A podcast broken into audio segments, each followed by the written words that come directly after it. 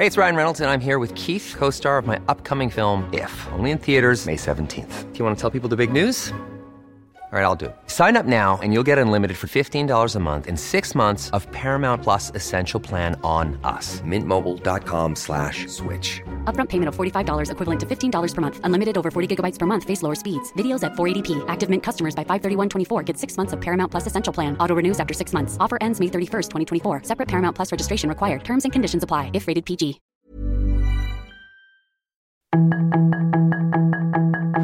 Tarde a tarde, lo que necesitas saber de forma ligera con un tono accesible. Solórzano, el referente informativo.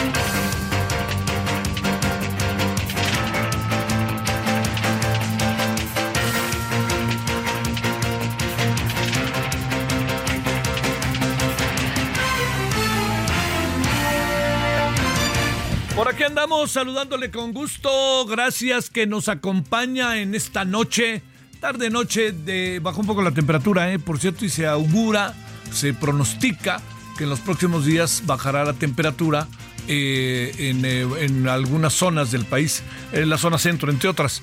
Bueno, oiga, yo le agradezco que nos acompañe, deseando que haya tenido hasta ahora un buen día este martes que en este 3 de octubre del 2023, eh, deseando que haya tenido hasta ahora buen día y que esté mejor lo que viene todo por delante. Bueno, les saludo en nombre de todas y todos quienes hacen posible la emisión. Eh, su servidor Javier Solórzano, estamos en el frente de la noche, Heraldo Radio 98.5 de FM, y le quiero decir que desde ayer estamos en el 88.9 de FM en Acapulco. Muchas, muchas gracias Paco, a toda la gente en verdad que estuvo realmente muy bien, nos trataron padrísimo, la pasamos padrísimo y sobre todo nos dimos cuenta cómo este es un grupo que ha ido creciendo y creciendo de manera muy articulada y, y sabe qué, diría creciendo de manera estratégica. Esa, esta palabrita que le digo es clave, estratégica, es decir, va por aquí, va por acá, va por aquí, va por acá, hay que ver sí, que no, que sí, que no, y sobre todo poniéndose, colocándose en el frente de la sociedad acapulqueña, y recuerde que también de Chilpancingo, donde nos encontramos allá en el 94.7 de FM. Así que gracias a todo el equipo, gracias a los operadores, a los ingenieros, a nuestros colegas comentaristas, eh, conductores, a los técnicos, a todo mundo, muchas gracias y yo espero que, que, este, que sea eh, en lo de ayer un gran inicio para las muchas cosas que, que, que, que, podamos hacer juntos, ¿no? Procesos electorales, la cotidianidad de Acapulco, todo eso que lo podamos tener por delante, en verdad que se lo digo, sería algo, algo muy, muy padre, eh, muy importante y esperamos poder responder, ¿no? Auténticamente a esa a, a, esa exigencia que naturalmente se da y hacerle y darle un valor a las cosas y a la forma en que se dan las cosas. Bueno, pues entonces aquí andamos, agradeciéndole, estamos a las 19.4, que casi 5 en la hora del centro, eh, esperando, reitero, que haya tenido buen día y Acuerde, recuerde que estamos de 19 a 21 horas en hora del centro y a las 21 horas nos vamos a la tele y estamos de 21 hasta las 22.30 horas. Bueno, 19 con 4 entonces, vámonos con el resumen de este día que es martes 3 de octubre. La información de último momento en el referente informativo. Un tribunal federal echó abajo la orden de aprehensión librada contra Genaro García Luna, exsecretario de Seguridad Pública, quien fue señalado por la Fiscalía General de la República por su presunta responsabilidad en el delito de enriquecimiento ilícito por 43 millones de pesos. El Instituto Nacional Electoral ordenó al presidente Andrés Manuel López Obrador retirar la postdata con el mensaje dirigido a la oposición al inicio de las conferencias mañaneras, con la que acompañó la cortinilla de advertencia que se le instruyó colocar para que el mandatario ajuste sus declaraciones al marco constitucional y legal electoral y que no se tengan carácter proselitista. Un tribunal federal admitió a trámite el amparo directo que interpuso Jorge Santiago Aguirre Espinosa, asesor jurídico de los padres de los 43 normalistas de Ayotzinapa, quienes buscan echar abajo la sentencia que exoneró a José Luis Abarca Velázquez, exalcalde de Iguala Guerrero, del secuestro de los estudiantes. Como parte de las indagatorias para esclarecer el feminicidio de Montserrat, la joven que tenía reporte de desaparición en el Estado de México y luego fuera asesinada en un departamento de la alcaldía Miguel Hidalgo, la Fiscalía Capitalina detuvo a Carmen N., madre de Cian N. y esposa de César N., expareja sentimental de la joven y su suegro, pues se cree que la mujer por años solapó las actitudes violentas de los feminicidios. Las autoridades de Zacatecas han confirmado que derivado de un operativo se logró la liberación de aproximadamente 15 personas que estaban privadas de la libertad en una casa de seguridad en el municipio de Fresnillo. Entre ellos, presumiblemente se encuentran los deportistas fresnillenses que desaparecieron en los meses de septiembre y agosto.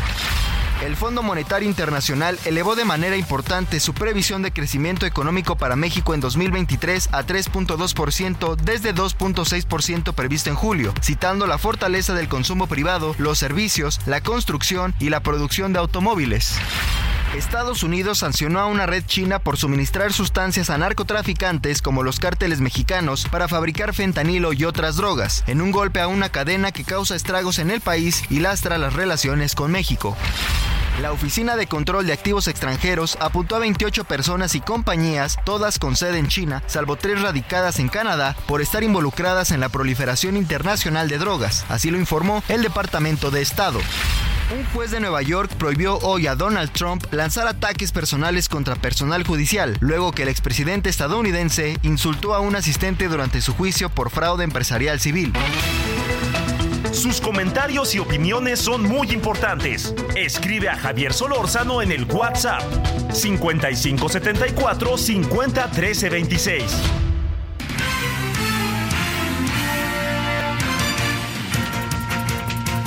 Eh, eh, escuchábamos ahorita en el resumen. Eh, no sé si, pudo este, atender y si eh, lo tuvo ahí como a la mano, como dicen luego, este, la atención, ¿no? Que puede eh, guardar una información. Pero fíjese, le prohibieron al señor Donald Trump, la corte, insultar a los jueces o a cualquier persona que esté en los aparatos de justicia por este por las razones que se quiera, ¿no? Pero fíjese lo que son las cosas. Yo, yo, yo, yo lo digo, lo planteo porque, pues, en todos lados se manejan estos extremos de las cosas, ¿no? Esto es algo que yo creo que, que, es importante, ¿no? No, no, no perder de, no perder de vista que muchas de estas cosas están pasando, pero que por delante, por delante está por favor, por ningún motivo lo perdamos de vista, la autoridad y el papel de la autoridad, etcétera. Bueno, esta es una de las cosas. La otra cosa es que ayer que platicábamos con Mariana, una de las personas agredidas por, eh, por Andrés Remes, eh, le- varias veces hablamos de que el 14 de octubre sería la fecha de extradición del personaje allá desde Israel. Y fíjese que dos cosas para, para atender. Una, como lo dijimos ayer, no, no pensábamos que esto podía ser el 14 o 16 de octubre, como se había planteado. Son muchas las razones. Eh, una de ellas es eh, pues que, que, que, Andrés Remer pues, seguramente va a buscar a como de lugar, este, pues postergar su estancia, se va a amparar, en fin, pues la ley lo permite, ¿no? Eh, va seguramente a, a plantear muchos de los asuntos que ya de alguna otra manera ha, mencionado, esa es una. Y la, la otra es que entonces queda claro que la fecha que le dimos ayer y que se corrió el rumor de 14 16, 14 o 16 de octubre es una fecha que no todo indica que no todo indica que no será así, que esa fecha no será la fecha en que lo traerán. Me parecía a mí muy rápido. Fíjese, en sentido estricto estamos hablando de 12 días, ¿no? De, perdón, estamos de a 3 de octubre, sí, sí, 3 de octubre, 12, 13 días, ¿no? Estamos en eso, ¿no? Entonces, no, no era, no, no, no, no se vea factible en términos de los tiempos legales y de todas las apelaciones que tiene derecho el señor Ruemer a presentar, lo que no significa que tenga derecho, no significa que tenga la razón, pero tiene derecho porque el ámbito legal lo permite. Bueno, este es uno de los asuntos que yo creo que es mucho, muy importante seguir por lo que puede connotar, lo que puede derivar en nuestra sociedad respecto a la violencia de género. Y yo creo que viniendo de altos niveles, cuando digo esto de un personaje conocido, etcétera, pues ya veremos, ¿no? Qué es lo que la autoridad dice. Eh, no me adelanto por, por respeto a la ley, ¿no? Pero he tenido muchos indicadores de que las denuncias presentadas por este grupo de mujeres, pues son denuncias que además de que tienen un fundamento, son denuncias que tienen que ser tomadas en lo inmediato, en atención, cosa que no se hizo al principio. Pero bueno, se hizo, como dice uno, eh, como dicen muchos de ellos, este, muchas de ellas rectifico, eh, uno puede decir algo, ¿no? Este, puede plantear algo en función de lo que a uno le pasa, ¿no? Y es que está sucediendo esto, lo otro, lo otro. Y inmediatamente hay una especie de incredulidad, ¿no? Y se victimiza a las víctimas, tal cual, ¿no? Y este es uno de esos casos, ¿no? Bueno, este es uno de los asuntos que hoy tenemos en la mesa y vamos a hablar de él y vamos a hablar al rato. Le voy planteando de una vez. Uno de ellos es el tema de los medicamentos, que esto adquirió otra nueva dimensión por lo que dijo hoy el presidente y por las muchas cosas que se están planteando. Otro tiene que ver ahí con, con el CIDE, en función de una carta enviada por Catalina Pérez Correa, y uno más tiene que ver con qué fregados va a pasar en Argentina, ¿eh? ¿Qué va a pasar por allá? Qué bárbaro. Digo, en vez que se lo digo, ¿qué va a pasar en Argentina? Es todo un dilema. Bueno, ahora sí, punto y aparte, o punto y seguido, como usted lo quiera. Mire, eh, hoy se, se coló un audio de eh, Eduardo Ramírez. Eduardo Ramírez es senador, es el presidente de la Junta de Coordinación Política.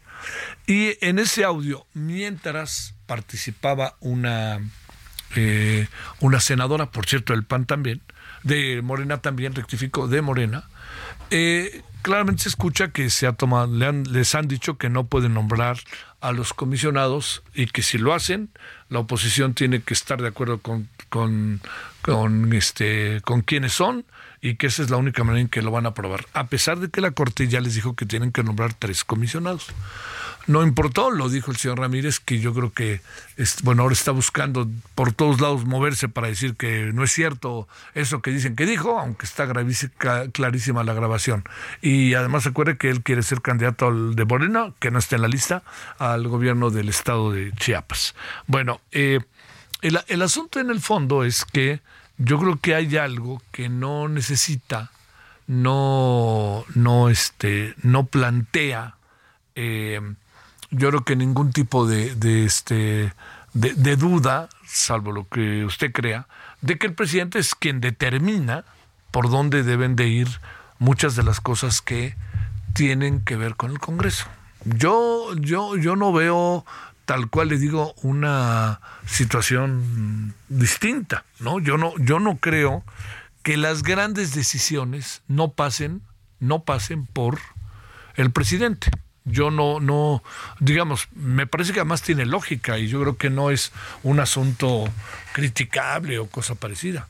Pero sí le digo, no, no, no encuentro que tenga que ver con, eh, que tenga que ver, eh, que, el presidente no tenga que ver con eso. No, no, no veo por dónde, ¿no? Bueno, esa es una de las cosas. La otra es que eh, la clave de todo, digamos, el, eje para tratar de interpretar o entender ante lo que estamos, es que el presidente ha venido en su sexenio dinamitando, dinamitando los institutos autónomos y también todas las organizaciones de la sociedad civil. No le gustan al presidente. Yo habría muchas maneras de verlo. Una de ellas sería que el presidente eh, no comparte, le estorban, bueno, una cantidad de razones puede haber, ¿no? Lo que no quiere decir que sea cierto, ¿no? Que estorben y todo lo que estamos este, poniendo en la mesa. El presidente incluso, eh, en su carácter de dirigente y de, eh, no solamente dirigente, en su carácter de diría, de, de, candidato en las ocasiones en las que ha participado, en muchas ocasiones el presidente lo que hizo fue, no lo, no, no, no lo perdamos de vista, es utilizar, es eh, plantear muchas de las cosas que el INAI daba a conocer, que yo creo que está más que claro, el INAI las daba a conocer y el presidente las utilizaba un poco porque eran también muchas de las cosas en contra de, del gobierno o información que le era útil y podía construir un discurso, una narrativa, y lo usó muchas veces. Y yo creo que estaba en su derecho. Y yo creo que eso le, en muchas ocasiones le ayudó. Pero le voy a decir, aquí el asunto entra en otra dinámica, porque eso fue durante un contexto y durante una etapa, pero después el presidente ya no se quedó con, con esta misma este, relación que guardaba con muchos institutos autónomos. El instituto autónomo llamado INE, que es un instituto autónomo, pues bueno, fue el que validó su triunfo de manera contundente, un triunfo contundente, pero fue el que incluso le creó las condiciones de carácter eh, legal, fortaleció este triunfo del presidente. No le dio el triunfo al presidente, el presidente ganó la elección. Entonces, con, con eso, con eso de por medio, eh, no le gusta porque lo que lo quieren, acuérdense, el Parlamento abierto, lo quiere jalar el gobierno un poco el INE, imagínense nada más, y ya no se pudo hacer nada. Mire, abro incluso un paréntesis que nos dice mucho en dónde estamos. Eh, recientemente en Guanajuato pasó algo exactamente igual a lo que pasó en el INE en el, en el, en este, en la que, que pasó por la corte, cuando la corte tomó la determinación de no aceptar el plan B. ¿Se acuerda? Que fueron a la corte y la corte dijo, lo desechamos y lo dijeron, es que ni lo leyeron. Pues no lo leyeron porque el proceso mismo venía viciado de origen e ilegal. Entonces eso que se hizo, ¿no? De la corte fue fustigada, criticada de manera brutal. ¿Por quién? Por Moreno y el presidente. Y en Guanajuato pasó lo mismo. Pero lo que pasa es que ahí era la oposición. Y no solamente era la oposición, era el Partido de Acción Nacional. Era quien había tenido la mayoría. Y quien protestó fue Morena. Y la Corte, por la misma razón que le dijo no al plan B a nivel federal, lo que plantearon los legisladores, lo que quería el presidente, por la misma razón que dijo no, en el caso de Guanajuato dijo no ante la protesta inconformidad de Morena. O sea que, que quede claro, ¿no? no es lo mismo, pero es igual, diría Silvio Rodríguez, ¿no? Pero ojo con eso. Eso es muy importante verlo, ¿no? La Corte cumplió su función. Regresemos después de este paréntesis a donde le digo que me parece muy importante eh, este, no, no, no perder de vista el, el asunto por dónde va con el INAI. Entonces el INAI, como usted lo sabe, es un instituto que a qué se dedica, ¿no? Es un instituto que recibe todo tipo de eh, solicitudes de información de los ciudadanos. Esto significa que quiere saber cosas del gobierno, quiere transparentar, quiere protección de datos, todo eso que le estoy diciendo, el INAI se encarga de eso. Usted va a decir, bueno, lo que hay que hacer es eh, con el gobierno que tenemos, que este gobierno, como es el gobierno de López Obrador, no hay necesidad de INAI ni cosas parecidas. Claro que lo hay, claro que lo hay. O sea, no porque el presidente que tenemos sea el presidente que es, las cosas cambian en automático. Hay muchas cosas que han cambiado y para bien, otras no, ¿eh? Otras no. Pero muchas que han cambiado, uno lo reconoce y caray, hombre, pues es también obligación, más allá de que se, se, se, se anden en el autoelogio, ¿no? Pero lo que sí queda muy claro es que muchas de las informaciones que están ahí, yo les diría, están en primerísimo, son de primerísimo orden y son de primerísima importancia para la ciudadanía, para la construcción de la democracia, para la, la participación ciudadana, para, para echar para adelante a los ciudadanos, para que los ciudadanos estén alentados de su participación en la sociedad a través de las diferentes instancias que se crean. México es el único país que tiene un INAI. Claro que no. Esa es otra. O sea, ¿por qué hay una corriente en el mundo de derecho a la información? ¿Por qué hay una corriente en el mundo de transparencia? ¿Por qué hay una corriente en el mundo de la protección de datos? Pues lo de la protección de datos cada vez está más claro, es cosa de que veamos la inteligencia artificial. Pero lo otro es lo que fortalece la democracia y la participación. Y espéreme, los gobiernos cada vez tienen que ser más chicos, no más grandes. Porque también hay toda una ola que tiene que ver con la democracia de participación ciudadana. En suma, eh, Dicen que no, dicen que nada más vamos a que si no son los tres que quieren, este, si, la oposición no acepta los tres que quiere Morena, que en el fondo son los que quiere el presidente, no se va a aprobar el nombramiento de, de los representantes, ¿no? De los este, consejeros, de los este, comisionados. Entonces, pues demos de vuelta al asunto y demos de vuelta, pero yo quisiera pensar que esto se va a resolver de otra manera, ¿no? No basta con que digan no, si no son los tres que queremos no, pues ¿dónde está la pluralidad, la democracia? Y además que les venga la orden desde el inquilino del Palacio Nacional. Entiendo que es importante, pero también se debate, no porque sea el presidente todo se acepta, porque es el presidente se escucha con enorme atención. Es el presidente, nuestro presidente. Pero eso no significa que tenga la razón o que no se pueda debatir internamente. Pensemos ahí qué pasa, se ve rudo el asunto, pero pues dicen que a ver si en noviembre, que no está tan lejos, pero para lo que ha pasado parece muy lejos. 19 con 21, que casi 22 en la hora del centro. Solórzano, el referente informativo.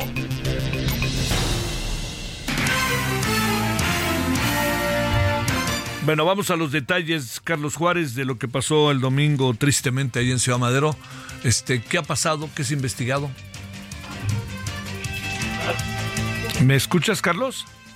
Hola, ¿qué tal, Javier? Un gusto saludarte a ti y a todo tu auditorio. Efectivamente, te comento que la Fiscalía General de Justicia del Estado de Tamaulipas a conocer que eh, se abrió una carpeta de investigación correspondiente a lo que dice siendo 298-2023 por el de homicidio, debido a que perdieron la vida 11 personas, entre ellas 7 mujeres y 4 hombres en la parroquia de la Santa Cruz en Ciudad Madero, en la zona sur. Cabe señalar que entre estas 11 víctimas hay 3 menores de edad.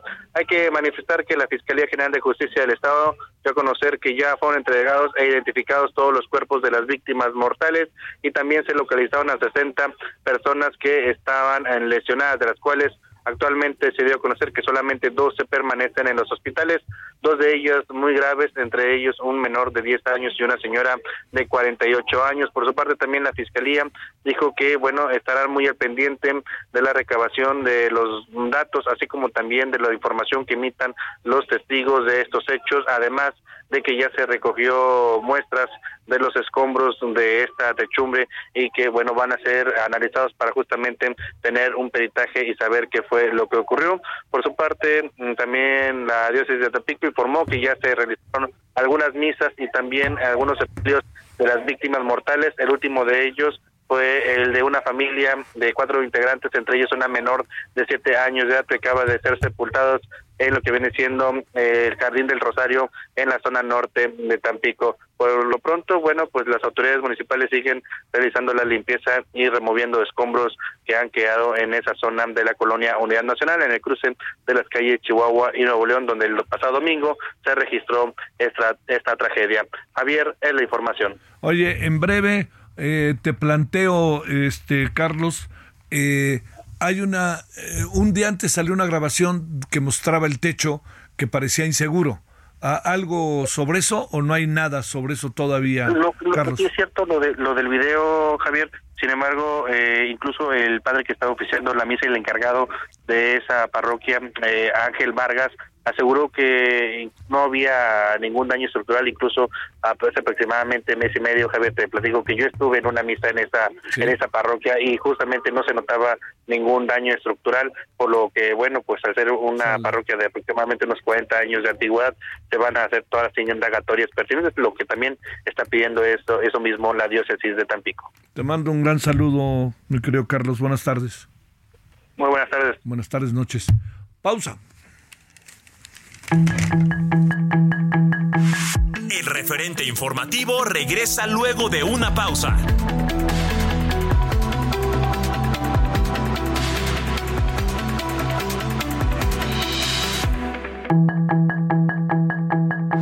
Estamos de regreso con el referente informativo.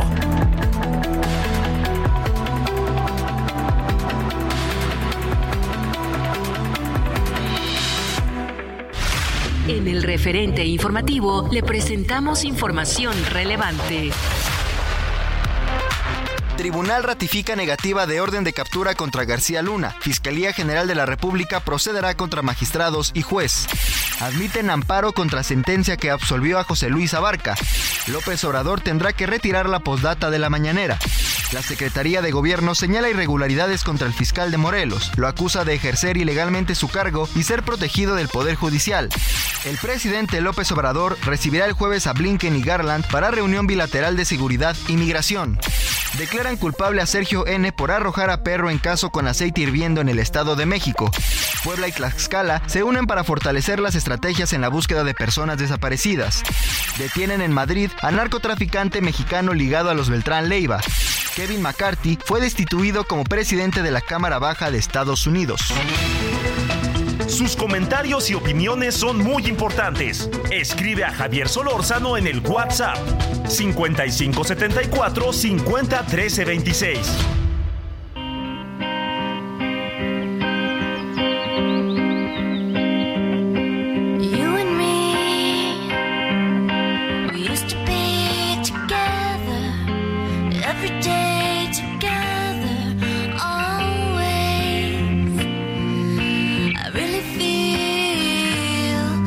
but I'm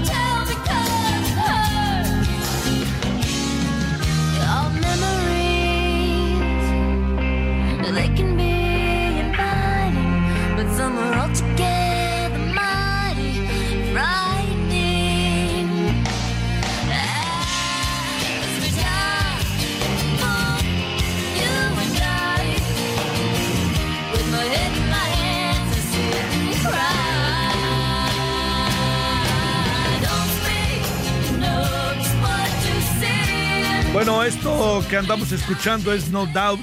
Eh, este ya está cumpliendo 54 años, su muy buena vocalista, su buena Stephanie. Este, esto se llama Don't Speak, o sea, dicho de otra manera, no hables. Es eh, No Doubt que tuvo su, su gran, su gran, grandes momentos, ¿eh? No está tan desaparecida esta banda. Bueno, vámonos a las 19.33 en hora centro.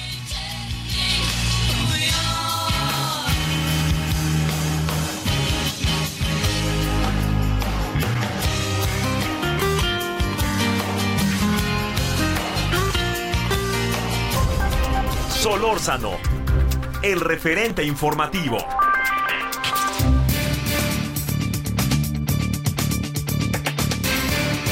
Bueno, bueno, no sé si sería volver a empezar o volvemos de cero o empezamos de cero, pero lo que le voy a contar así pinta. Rafael Cosío, director de la Cámara Nacional de la Industria Farmacéutica, la Canifarma. Rafael, querido, ¿cómo has estado? Gracias que tomas la llamada. ¿Cómo vas? Mi querido Javier, pues muy bien, muchas gracias. ¿Tú qué tal? ¿Todo bien? Todo bien. Oye, este, ¿qué volvemos a empezar o cómo está el tema de la distribución de medicamentos? Esa es la impresión con la que me quedo, ¿no? Otra vez donde empezamos, como aquella vieja canción, ¿te acuerdas? Así es, ¿te acuerdas este, todo lo que hemos platicado al respecto?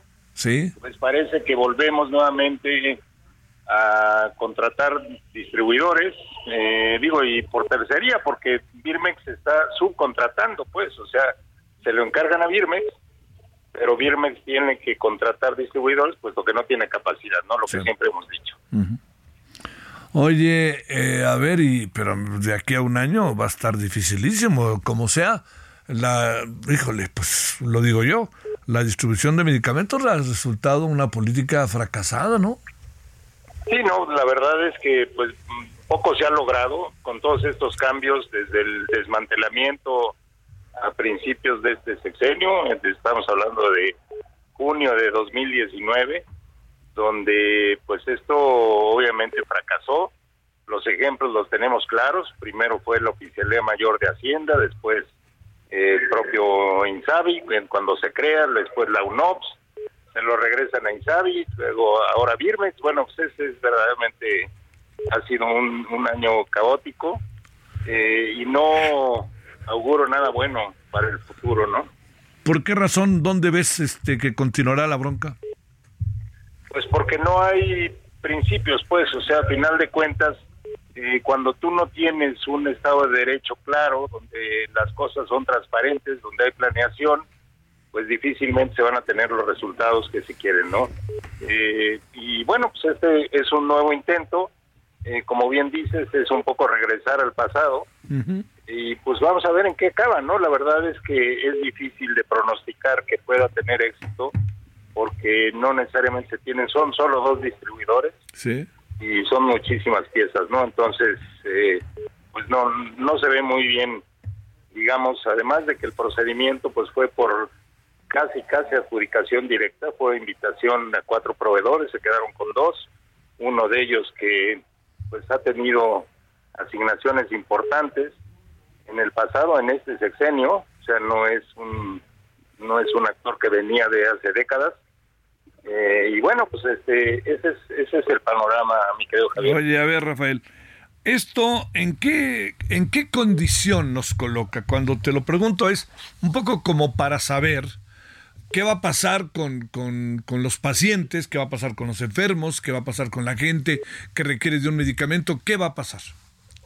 Pues lo que ha venido pasando, Javier, o sea, el propio Coneval lo establece, hay pacientes que pues no les queda de otra que emigrar al mercado privado. Sí. El gasto de bolsillo ha aumentado importantemente. Son datos del gobierno, no, no son datos nuestros. El desabasto también está reflejado en un incremento importante de, enfermedades que podrían haber sido controlables y que pues en este momento no se tiene esa posibilidad. Eh, sobre todo hay mucha gente pues que no tiene esos medios para migrar al mercado privado, o sea, ya está prácticamente topado el mercado privado de aquella gente que pudo que pudo hacerlo cuando no se tenían los medicamentos en el sector público. El desabasto que vemos pues todavía se conserva. Este, te digo, han sido muchas veces infructuosas todos estos cambios. Eh, el INSABI que se creó como pues la joya de la corona de esta administración desaparece a los tres años, eh, lo convierten en un bienestar. Un bienestar es un programa donde no se tenía infraestructura, no hay reglas de cómo va a funcionar. En fin, o sea, no no hay claridad en lo que en lo que se va a llevar a cabo de aquí a final de sexenio. Oye, eh, a ver, el, el tema, eh, digamos, el hecho de que sea adjudicación directa. Llaman a cuatro y se lo adjudican a dos de manera directa. Este, eh, pues bueno, rompe con todo lo que tiene que ver con la transparencia y con las licitaciones, ¿no? O sea, es de una manera directa se hace, ¿no? Se, se hace de manera, eh, caray, hombre, pues digamos, todos los que hubieran querido eventualmente participar, pues no pueden, a lo mejor ofrecen mejores cosas y uno se pone a pensar, ¿y por qué decidieron por estos? Pues mira, yo lo que te puedo decir es, saber, en la propia Constitución está plasmado que el mejor mecanismo para adquirir bienes son las licitaciones así debería de ser, o sea, tú te acuerdas, hasta 2018 pues se, llevaron a cabo licitaciones consolidadas donde se tenían mejoras año con año, el Seguro Social, que era el mayor comprador, era el que llevaba a cabo esta licitación, tenía un equipo de cerca de 90 personas nada más para, licitas, para la licitación, este, y esto se desmanteló. Y pues esto de las adjudicaciones directas, pues es lo más opaco que te puedas imaginar. Entonces, eh, sí, efectivamente, el mejor mecanismo son las licitaciones. Lamentablemente, pues esto no se da por las prisas, pues al final de cuentas la falta de planeación eh, acaba siendo esto, ¿no? Oye, ¿qué va a pasar con el mercado? Está vuelto pues loco, el mercado está vuelto loco el mercado. Esta vieja idea, este, eh, Rafael, eh, de que vamos a hacer una gran, este, una gran estación, por decirlo de alguna manera, en donde tengamos todos los medicamentos que se requieran aquí en la Ciudad de México, también suena muy remoto, por no decir otra cosa, ¿no?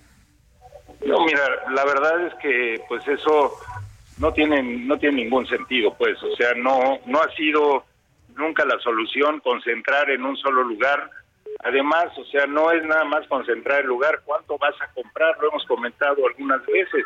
Sí. La industria farmacéutica trabaja por contrato, no no es que lo tenga en el almacén a ver si se desplaza o no. Hay caducidades, hay condiciones de manejo de los medicamentos y de almacenamiento complicadas, pues no no es fácil este construir un almacén de este tipo, la computarización que se requiere para el concepto de picking and packing, es decir, a seleccionar qué medicamento voy a mandar a qué farmacia, en dónde. Eh, en fin, no sé, es este, digamos, un sistema complicadísimo que pues yo te digo no no va a ser posible hacerlo en el poco tiempo que queda. Híjole, híjole. A ver, ¿y cómo vamos a quedar con este gran, gran problema que es surtir el mercado? Vamos a seguir con una bronca como la que hemos vivido a lo largo de estos años. Sí, definitivamente. A ver, aunque la industria ha apoyado en todo lo que se le ha pedido, pues es imposible si no se tiene una planeación que se pueda tener el abasto oportuno y suficiente. Es complicadísimo. Entonces, ¿qué hace la industria? Pues fabrica lo que cree que puede desplazar sin, sin correr ese riesgo de que fabrique de más y se caduque. O sea, entonces, pues, eh, y, y si se lo piden tarde, y además le dicen me entregan el día de mañana, pues es complicadísimo. Eso, eso no, no sucede. La industria requiere de tres a cuatro meses para poder poner el producto en el mercado y si no se dan esos tiempos, pues difícilmente vamos a tener el abasto oportuno. Este, a ver, te pregunto algo. ¿Qué pasa en otros países? ¿Qué es lo que sucede? Nos va, están, todo, digamos, tenemos eh, alguna algún tipo de, referente o algo que se parezca al nuestro que alcanza.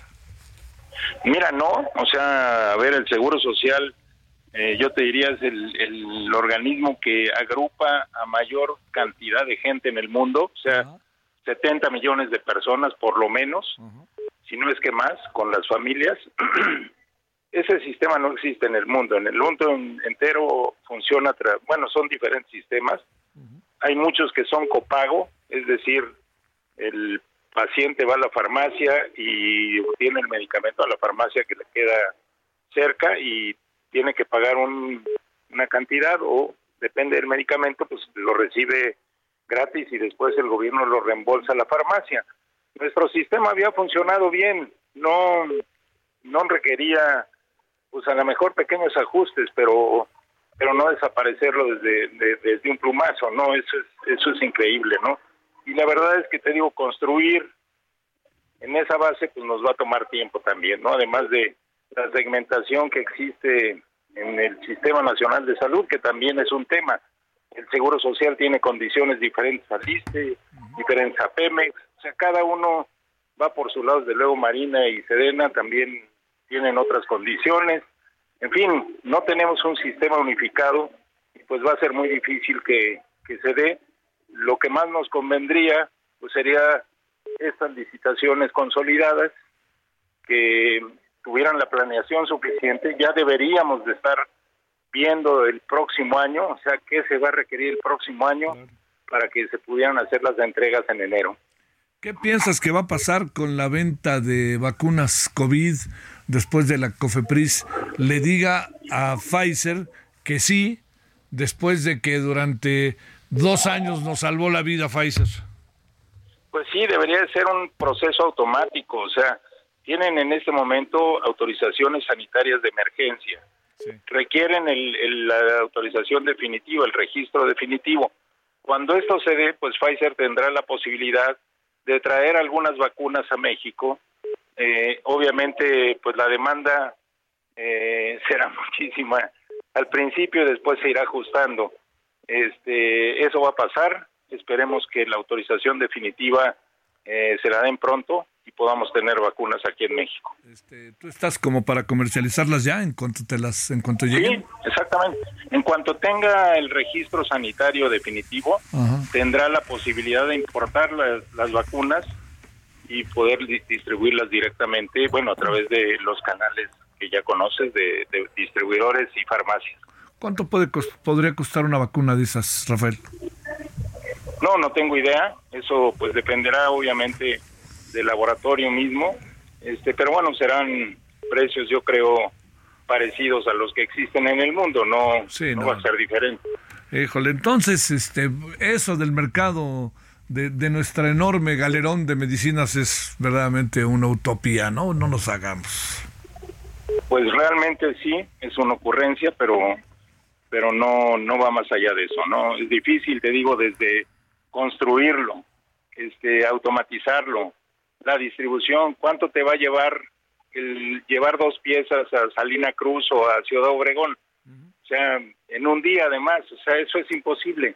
Entonces sí, es efectivamente una utopía, pero yo no lo calificaría por utopía, sino como ocurrencia, ¿no? Sí, que suena más, suena, suena más directo. Oye, este, una última cosa. Eh, ¿Cómo va el tema de este asunto que es tan importante para todos, que es el de los niños con cáncer? ¿Se están ya suministrando medicinas o seguimos en la misma circunstancia con señalamientos desde el ámbito de la Palacio Nacional, pero en el fondo estamos igual?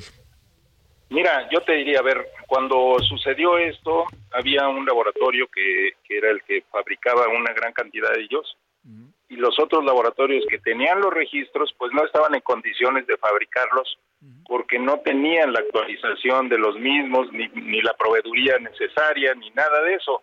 Eso se ha ido recuperando poco a poco. Hay otros actores en el mercado, entonces tenemos la posibilidad de tener algunos productos, pero nos enfrascamos otra vez en el mismo problema de, de falta de planeación y esto provoca pues que no se tengan los suficientes medicamentos. Pues es círculo perverso, por no decir este círculo vicioso. Pero qué pasa, oye, pero qué pasará, Rafael, que no la alcanzan a ver, que ese hombre que ahora quiere ser jefe de gobierno de la ciudad no la veo.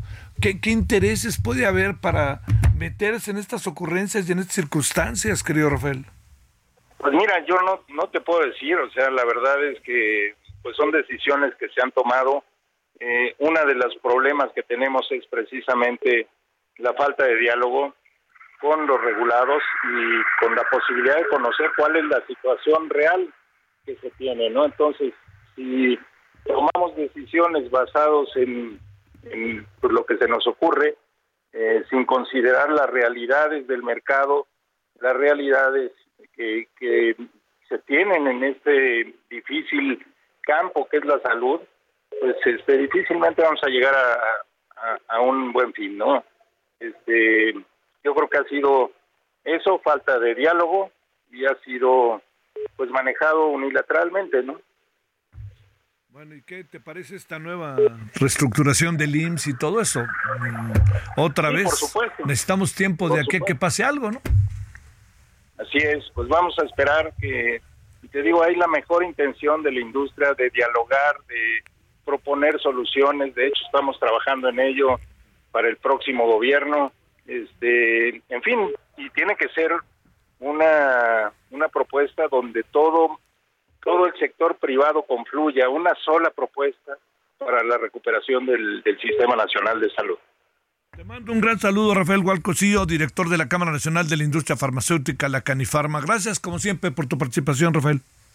Te mando un abrazo, Javier. Muchas gracias. Para ti de vuelta, muchas gracias. Vámonos a las 19.49 en la hora del centro de este día martes 3 de octubre. Solórzano, el referente informativo.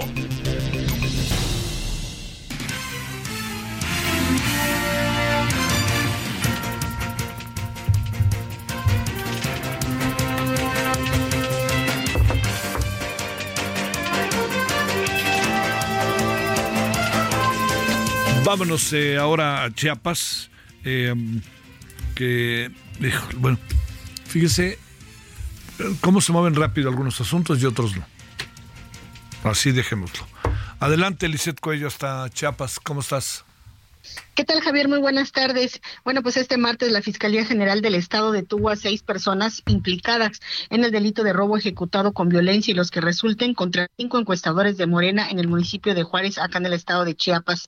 Los elementos se detuvieron en un primer momento en el tramo carretero Juárez-Ostoacán a Joselino, Eric y Enrique de nacionalidad guatemalteca y a José de nacionalidad mexicana, a quienes también se les aseguró, se les aseguró un arma de fuego, un cargador abastecido, un vehículo con placas de circulación del estado de Tabasco, equipos de cómputo y un celular, así como dinero en efectivo. En una segunda acción eh, detuvieron a José N. y Gloria N., ambos de nacionalidad Cana. Estas eh, personas eh, pues se habrían despojado de sus pertenencias a estos cinco encuestadores. Eh, Javier, dos de ellos afortunadamente fueron rescatados sanos y salvos, dos más lamentablemente perdieron la vida y Adrián N., quien aún se encuentra desaparecido. Es por ello que se activó el protocolo homologado de búsqueda para lograr dar con su paradero, pues ellos quieren sanos y salvos. Hasta aquí sería el reporte, Javier. A ver, Lizeth, la, qué bueno que es, pero qué bueno que rápidamente se pudo, pero pues sí sorprende que sea muy rápido, ¿no?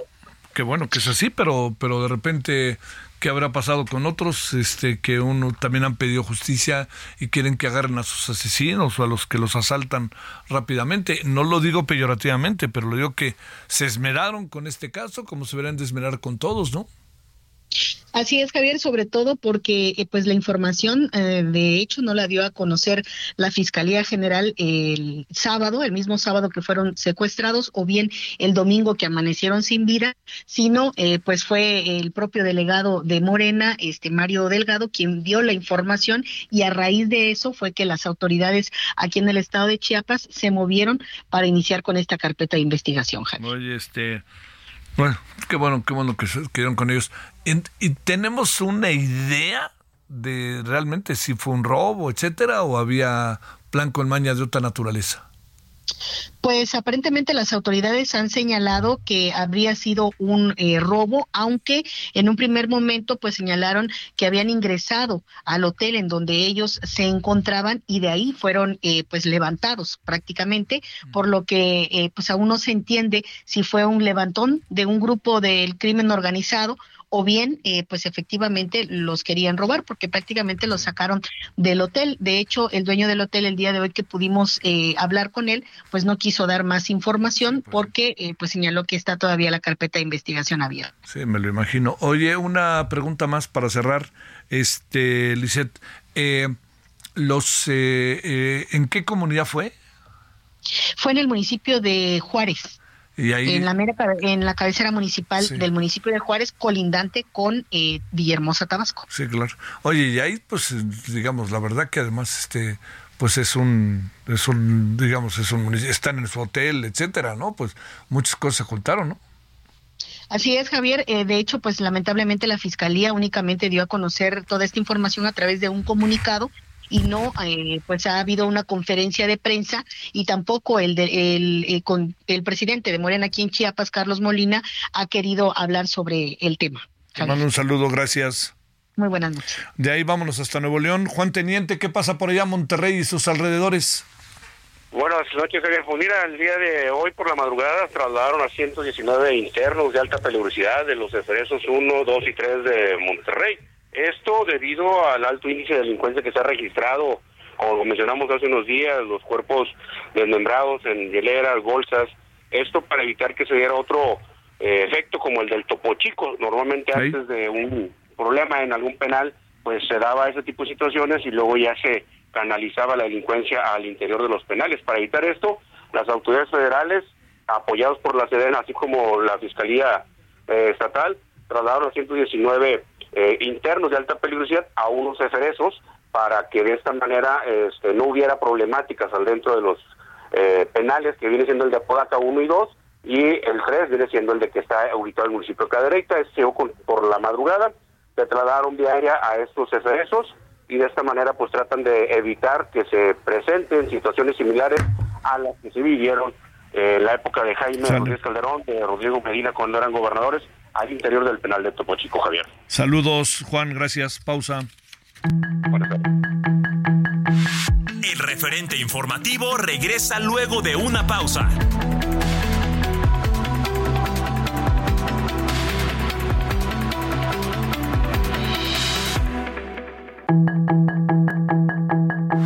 Estamos de regreso con el referente informativo.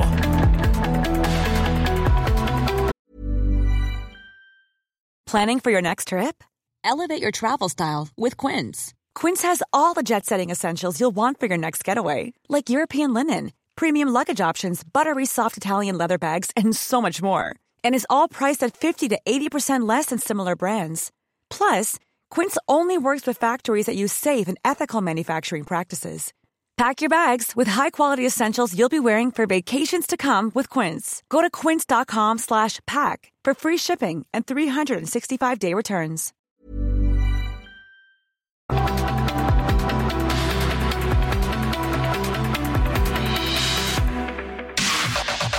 La información de último momento en el referente informativo. El fiscal de Estados Unidos, Merrick Garland, adelantó que en las reuniones que sostendrán con sus contrapartes en México la próxima semana, hablarán de las amenazas más urgentes y señalaron como prioridad desarticular a los cárteles que fabrican y trafican fentanilo. La Embajada de Israel en México aclaró que la extradición de Andrés Roemer no se llevará a cabo el 16 de octubre, como señalaron algunas versiones. La Embajada de Israel en México explicó que se solicitó a un tribunal que declare extraditable a México al exdiplomático mexicano. La Fiscalía General de la República imputó a siete de los 16 militares detenidos por la ejecución extrajudicial de cinco jóvenes el pasado 18 de mayo del 2023 en Nuevo Laredo, Tamaulipas. Entre ellos el teniente de infantería José Luis N., a quien se le acusa de homicidio calificado con ventaja y contra la administración de la justicia. En un operativo, autoridades de Zacatecas rescataron en una casa de seguridad a 15 personas, luego de haber sido secuestradas en una comunidad ubicada en el municipio de Fresnillo. Entre las personas liberadas se encuentra Víctor Alejandro Barrón, triatleta que desapareció en agosto, así como Hiram Santana Félix, árbitro de básquetbol que desapareció en septiembre, junto con su hijo. Esto lo confirmó el gobernador del estado, David Monreal. Una jueza del Estado de México declaró culpable a Sergio N. por maltrato animal en el caso del perrito Scooby, que murió cuando fue lanzado un caso con manteca hirviendo. La próxima semana se dará a conocer la sentencia para este sujeto, la cual podría ser de hasta seis años de cárcel. Agentes de investigación detuvieron a Carmen N. por su presunta participación en el feminicidio de Montserrat Juárez Gómez, ocurrido el pasado 22 de septiembre en un departamento en la alcaldía Miguel Hidalgo. La madre de Sean N., novio de la joven de 25 años y esposa de César N., presuntos coautores materiales del feminicidio, fue trasladada al penal de Santa Marta, Acatitla. Por defraudación fiscal, la Unidad de Inteligencia Financiera denunció ante la Fiscalía General de la República a la cantante Gloria Trevi y a su esposo Armando Gómez, quienes deberán comparecer el próximo 23 de octubre ante un juez de control en el reclusorio norte para explicar la supuesta evasión de impuestos en un depósito de más de 7 millones que recibieron de la empresa Fuego con Fuego Representaciones SADCB. Sus comentarios y opiniones son muy importantes. Escribe a Javier Solórzano en el WhatsApp 5574 50 13 26.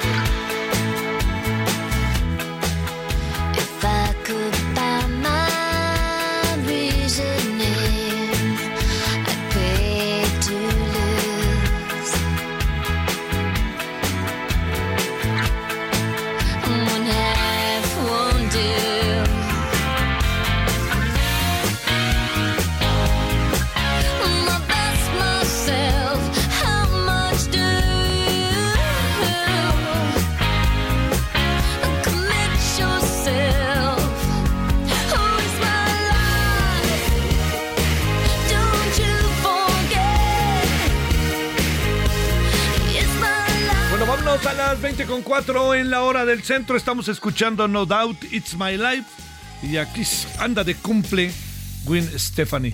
Bueno, aquí andamos eh, Heraldo Radio en el 98.5 de FM aquí desde la Ciudad de México. Ya saben que estamos en Guadalajara, Monterrey, Oaxaca, Tepic, Itzpo, La Laguna, Tampico, Tuxtla Gutiérrez, Chilpancingo, Mérida, Altiplano, Tlaxcala, Puebla 96.5, Acapulco, McAllen y Bronzeville y por supuesto a través de nuestra página y de nuestro internet y de todo esto. Bueno, aquí andamos 20 con 5 ahora en la hora del centro.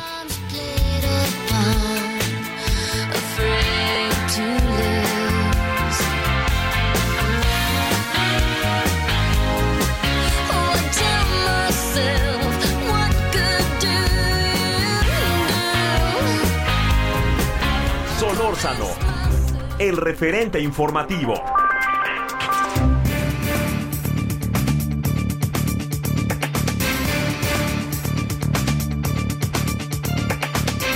Le agradecemos a Catalina Pérez Correa, maestra y doctor en Derecho por la Escuela de Derecho de la Universidad de Stanford en California y ahora sí que ex profesora, ex investigadora del Centro de Investigación y Docencia Económica CIDE. Catalina, gracias por tu tiempo y gracias por tomar la llamada. Muy buenas tardes, noches. Muy buenas noches y muchas gracias por el espacio. Eh, ex profesora ahora. Ahora, por, por eso decía ex profesora, ex investigadora. A ver, eh, ya no se pudo más seguir en el CIDE, ¿no? Ya por lo que veo y por todo lo que hicieron y lo que hiciste, Alejandro, en fin, todos, ya parecía que la situación era insostenible y ya no había manera por dónde, ¿no? Bueno, a ver, hay, hay muchos profesores que son muy valiosos, que siguen en el CIDE y que sí le están apostando a que este señor se va a ir, que este gobierno se va a terminar y que el CIDE se va a poder rescatar. Eh, yo, en, en lo particular, en mi división, que es la división de estudios eh, multidisciplinarios, eh, pues el, el señor Romero Pellaeche hizo una serie de contrataciones ilegales, acaba de imponer a una directora, todo violando los estatutos. Eh, y cada vez que se le señala, pues trata de, de- de hacer excusas, no, no hace caso. Eh, y ya, pues también hay, hay, hay este, una tolerancia para cada quien de, de, de lo que implica estar en una, en una institución en la cual, pues quien se ostenta con el director se siente eh, que esa, ese nombramiento le da la posibilidad de, de remover gente, de nombrar gente, utilizar las pláticas como, la- las, utilizar las plazas como a él se le antoja cambiar los estatutos sin dar cuenta de cómo le hizo y de comportarse básicamente de manera ilegal, ¿no? Él siente que tiene el apoyo eh, de la directora de CONACYT, de Álvarez Bulla, y que eso le da entonces la posibilidad de, de pues comportarse como si fuera un pequeño dictador de la institución. ¿Qué dejas atrás? Y cuando te pregunto esto, por supuesto, toda una riqueza de carácter eh, laboral, este, intelectual, formativa, de alumnos, etcétera. Pero cuando te digo que dejas atrás, te pregunto, este, ¿qué, qué, qué, empieza a ser eh, lo que era el CIDE a la vista de todos? ¿Qué, qué, qué, qué se va perdiendo en términos formativos para una sociedad? A ver, yo, yo creo que lo más grave de esto es que el CIDE es una del, o uno de los muchos centros eh, públicos de investigación que se ha ido debilitando. Lo, lo que hemos perdido es la capacidad de construir una ciencia crítica, una ciencia que permita no nada más una crítica que le parezca cómoda o conveniente al gobierno en turno, sino que una, una eh, eh, academia que, que pueda reflexionar sobre los problemas del país y que pueda decir lo que lo que pues la evidencia está mostrando. Nosotros en el CIDE en Aguascalientes que es en el que yo estuve todos estos años construimos el programa de política de drogas. Ahí pues hemos eh, estudiado el costo de la prohibición el costo de la guerra contra las drogas. Con, contigo muchas veces hablé de estos estudios sobre el uso y abuso de la fuerza letal por parte de las fuerzas armadas eh, desde Calderón, pasando por Peña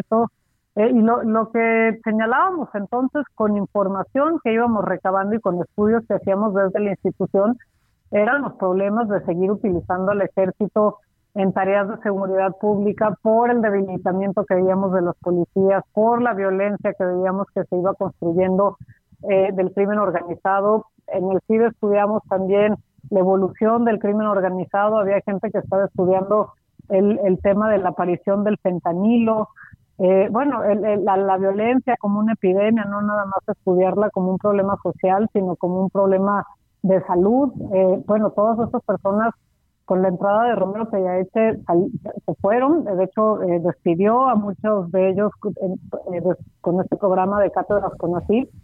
Entonces lo que hemos visto es la, pérdida de la capacidad de generar información útil para la sociedad, pero que puede llegar a ser incómoda para el gobierno. Lo, lo que vemos en el fondo es que eh, el gobierno actual quiere una ciencia social a modo, que aplauda, que no critique, que no cuestione, eh, investigadores pues que no hagan investigación que, que pueda eh, sonar como crítica a las políticas del gobierno, Mm. lo cual pues es lamentable porque si no hay evidencia que se pueda utilizar para decir este rumbo no es un rumbo correcto, pues entonces no tenemos eh, en realidad una academia útil.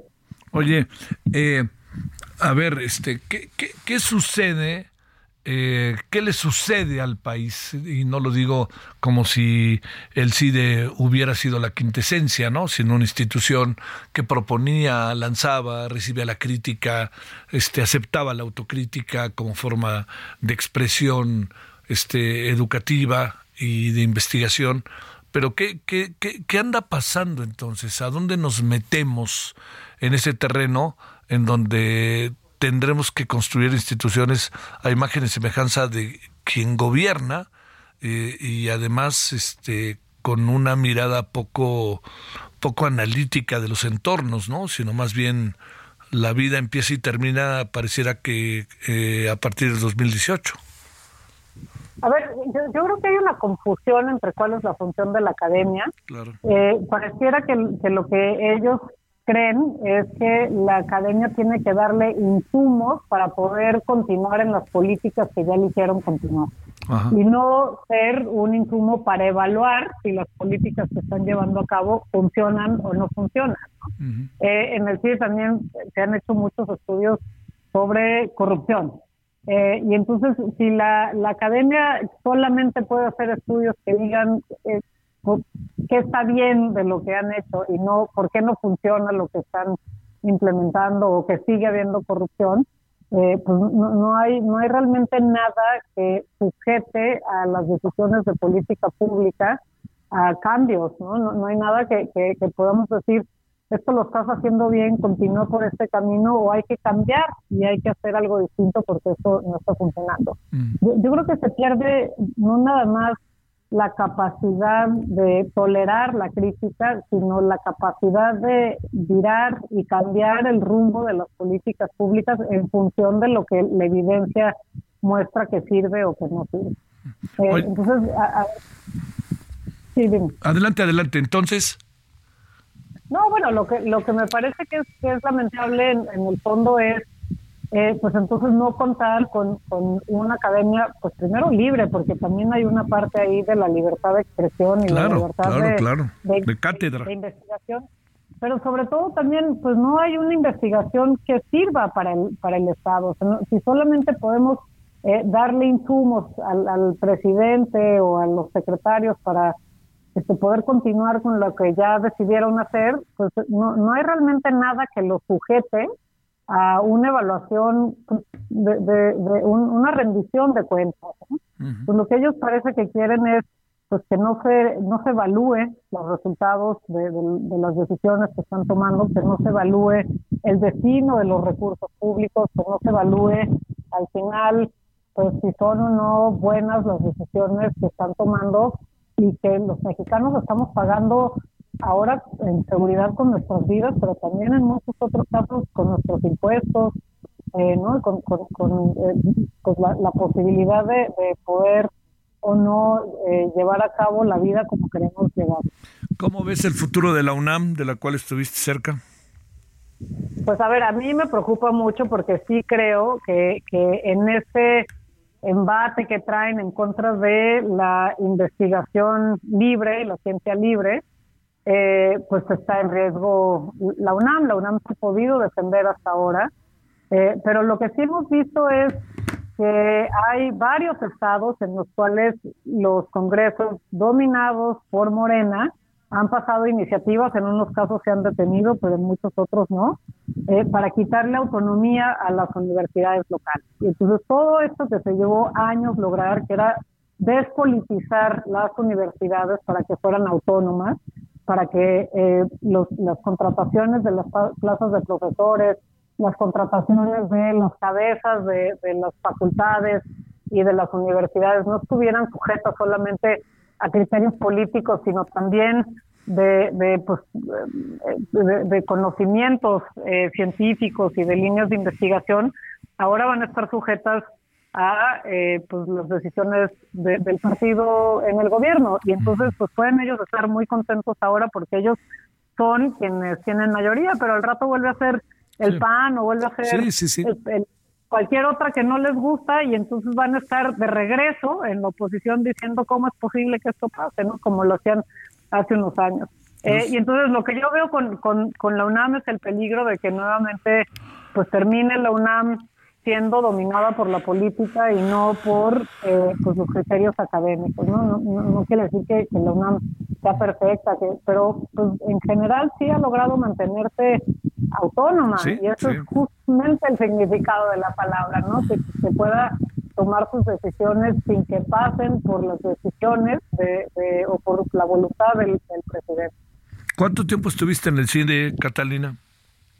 Estuve, bueno, a ver, eh, en, en los, esta última parte fueron eh, 13 años que estuve, formamos el programa de política de drogas. Yo, estos profesores que contaba que estudiaban fentanilo, ahora unos ya los contrataron en Stanford, otros ya se fueron a Canadá, otros se regresaron este, a sus países de origen, muchos ya están en universidades privadas. Es realmente una pena, no nada más porque se, se fueron de la institución y lo que implica para la institución, sino por los muchos millones de pesos que costó construir la formación. to- todos estos programas y que pagamos nosotros con los impuestos, ¿no? Y ahora pues se están perdiendo todos estos, que era además una posibilidad que tenían jóvenes de escasos recursos para tener una educación de, de, de primera eh, y de- de- realmente de calidad. Yo, muchos de, los- de mis estudiantes venían de contextos pues, de todo tipo, de todas partes de México, son estudiantes excepcionales que llegaban al CIDE y que después, en efecto, como lo enseñó algún en algún momento eh, la doctora Álvarez Bulla, como muestra de que hay una mafia en el CIDE, y lo decía porque algunos eran contratados, han sido contratados en la Suprema Corte, otros se van a la Cámara de Diputados, otros se van a la Suprema Corte de Justicia, otros se van, en fin, a los gobiernos estatales, a los gobiernos municipales, porque esa es la función del CIDE, Eh, se trata de una institución que lo que busca es entrenar a, jóvenes para que puedan ser funcionarios públicos y servir al país, teniendo consigo las mejores herramientas que existen en el mundo. ¿no? Lo, que vemos también es la pérdida de esa capacidad del Estado de formar a sus eh, a, los funcionarios públicos que realmente tengan las capacidades y los conocimientos que tendría cualquier muchacho que se gradúa de una universidad privada. Entonces, pues es un debilitamiento no nada más para la, libertad de, de, eh, investigación, de la libertad de expresión, pero también para la educación pública y los- las posibilidades de construir un servicio profesional de carrera en todos los niveles, eh, que, que al final pues es, es un tema de, de cómo se lleva la política pública del país. Eh, a ver, para cerrar, dirías, dirías que estamos en un momento particularmente delicado en el proceso educativo y agregaría en la formación de la educación superior en México. A ver, me parece que estamos en un, en un momento particularmente delicado en términos del, respeto al- a la libertad de expresión, a la libertad de investigación. Eh, mucho ha dicho este gobierno sobre eh, la, la- la idea de realmente hacer pública, equitativa la, la educación, pero lo que vemos es el deterioro de los espacios públicos. Eh, y, y, pues como decía, la, la gente que estaba ahí se está yendo a los espacios privados y eso va en detrimento de la educación pública. Me parece que, que lo que estamos viendo es el discurso del, del- de Morena, de la 4T, va por un lado diciendo que esto se trata de hacer un país con menos privilegios, más equitativo, pero lo que en, en realidad están construyendo eh, pues es un país que expulsa a la gente que es crítica del gobierno, que, que, este, está preparada en las mejores universidades de- del mundo eh, hacia el sector privado, ¿no? Como ha pasado pues con tantos, con Alejandro Madrazo, yo, eh, yo misma.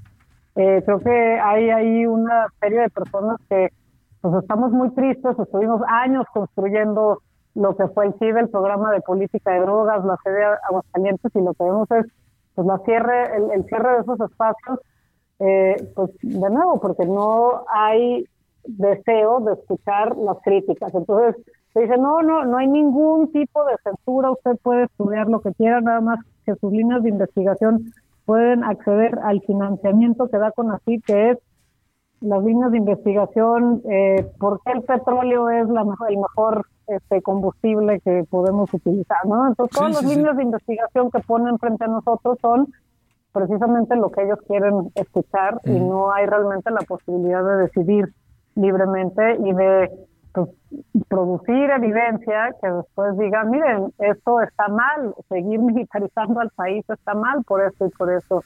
La corrupción sigue existiendo, los mecanismos que han puesto no funcionan. Acá está el problema en los municipios, etcétera. Pues esos son los espacios que están cerrando. Oye, este, ¿ya sabes qué va a hacer o no? Este, no, todavía no. Yo creí que la risa era porque ya sabías. Este, bueno, este, Catalina Pérez Correa, muchas gracias por tu participación. No, muchas gracias por el espacio. Buenas noches. Hasta luego, buenas noches. 20 con 21 en la hora del centro. Solórzano, el referente informativo.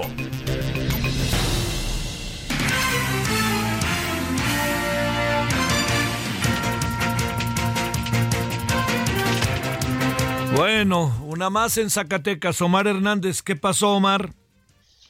Gracias, buena noche. Bu- buenas noticias eh, en relación a un operativo especial implementado por el Ejército, la Guardia Nacional y la Policía Estatal Preventiva cuando recibieron una llamada anónima de pobladores rurales quienes observaron una caravana de civiles armados transitando por la entrada a la sierra de Fresnillo que comunica con Valparaíso. Se implementó este operativo se enfrentaron contra los civiles armados, quienes en un último intento todavía querían retener a las víctimas. Al verse superados, el resto huyó hacia la sierra. ¿Qué se encontraron los agentes policíacos especiales? Pues a un grupo de 15 personas que estaban encadenadas y las estaban trasladando, caminando a pie por estos lugares agrestes. Ahí no pasan vehículos, se tuvieron que utilizar drones, el helicóptero y ya te digo, los agentes llegaron, los liberaron porque estaban abandonados, pero estaban con estas cadenas, los llevaron ya a un centro policiaco donde les brindaron alimentos y después fueron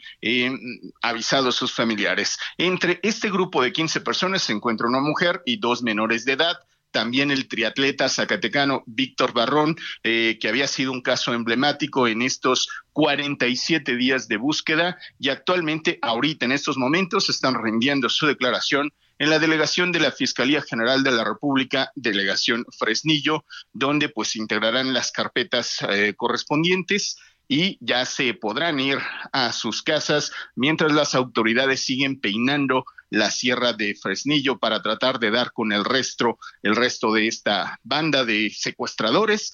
Eh, no se tenían rastros de que hubieran sido reclutados para la delincuencia organizada, estaban relativamente cuidados, si es que les podemos llamar de esta manera, con algo de hambre e incluso un lomito, un perrito, también fue rescatado porque hay que recordar que Víctor Barrón es un ambientalista, un activista pro animal, se hizo de un amigo ahí que ya le bautizaron Ángel y también lo subieron en la patrulla, lo rescataron, ya regresó con mascota el triatleta zacatecano. Es el reporte. Oye, hay también, este, a ver, ahí sabemos cuál fue el motivo del secuestro o no, o los querían integrar a alguna banda o algo que pudiéramos saber, Omar.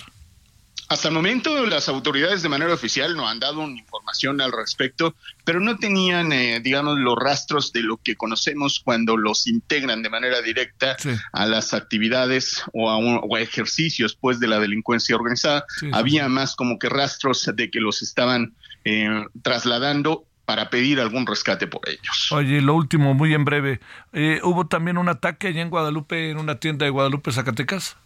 El día de ayer, desafortunadamente, contra otro grupo de jóvenes, todavía no se ha dado a conocer los motivos, estaban ahí reunidos, alrededor de una decena, y ahí fallecieron tres. Te mando un saludo, Omar. Buenas, buenas noches por esta buena y esta mala noticia. Gracias, Omar. Estamos al pendiente. Buenas noches. Gracias. Bueno, vámonos a las 20.24 en la hora del centro. Vamos a una pausa.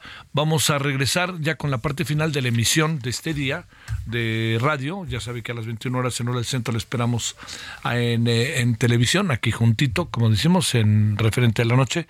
Y vamos después de la pausa a hablar de Argentina. ¿Qué ve de Argentina usted con este señor Milei que no vaya a ser que gane y va perfilándose algo así? ¿eh? Bueno, vamos y regresamos. El referente informativo regresa luego de una pausa.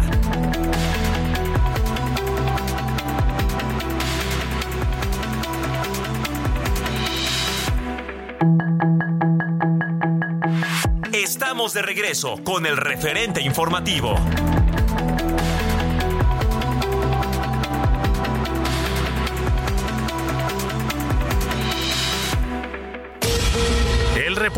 Kevin McCarthy se convirtió en el primer presidente de la Cámara de Representantes de Estados Unidos en ser destituido del cargo, tras una moción en su contra presentada por su compañero de partido Matt Gates, en represalia por aprobar una financiación federal temporal que evitó el cierre del gobierno de Joe Biden.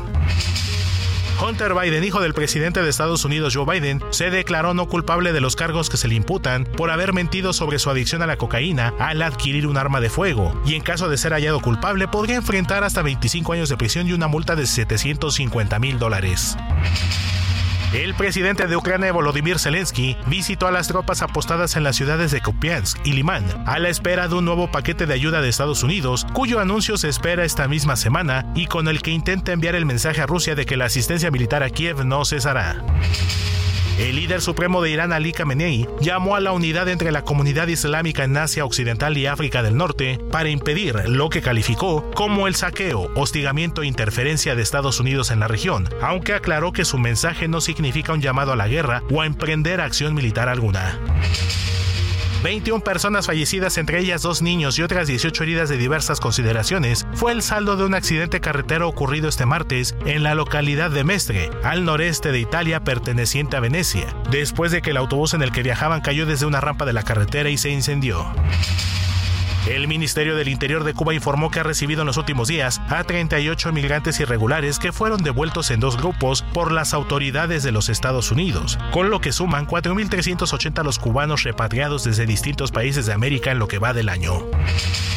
La Organización para la Cooperación y el Desarrollo Económico OCDE llamó este martes al gobierno de Brasil a fortalecer los controles y las políticas públicas que ayuden a frenar la deforestación, la cual advirtió creció dramáticamente en el país amazónico en los últimos tres años durante la presidencia de Jair Bolsonaro.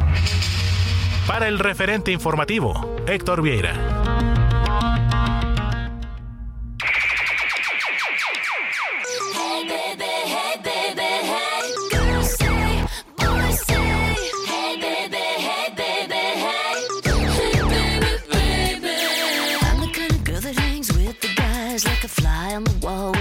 Secret eyes. Taking it in, try to be feminine with my makeup bag, watching all the sin. Misfit, I sit lit up, wicked. Everybody else surrounded by the girls with the tank tops and the ways. I'm just sipping on chamomile,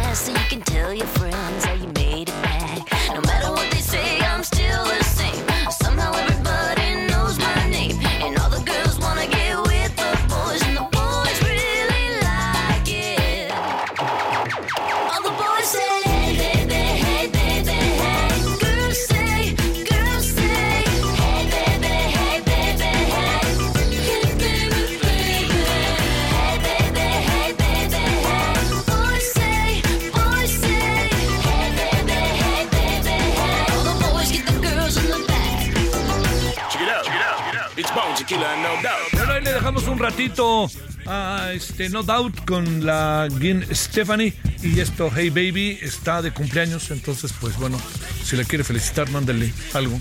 Eh, 20 con 34 en lo del centro.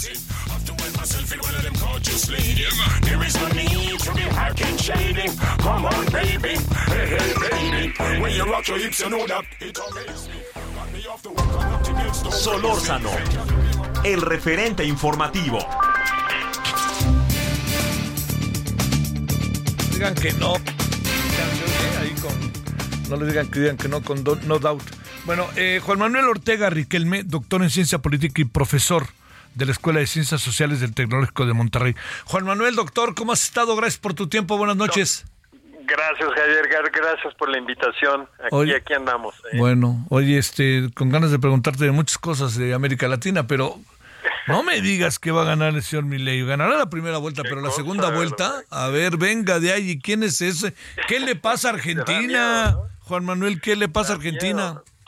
Yo creo que, bueno, a ver, digo, yo creo que hay muchos elementos que hay que, que ver, ¿no? Yo creo que la situación en Argentina, la economía está muy mal, ¿no? Con una inflación por arriba del, por arriba del 100%, que seguramente, bueno, hay muchos problemas que se dispare, un desempleo casi el 7%, es decir, una situación bastante complicada que tienen los argentinos y además pues con déficits fiscales brutales y eso, ¿no? Y con un presidente, pues con un presidente, ¿no? Alberto Fernández que, que está, es totalmente omiso, ¿no? No, no lo escuchas, no lo ves, no sabes dónde está, ¿no? Entonces yo creo que hay una situación muy complicada, pues que hace que los populistas de izquierdas y derechas, ¿no? Tomen, tomen espacios, ¿no? Y creo que ese es el caso de Javier Milei, ¿no?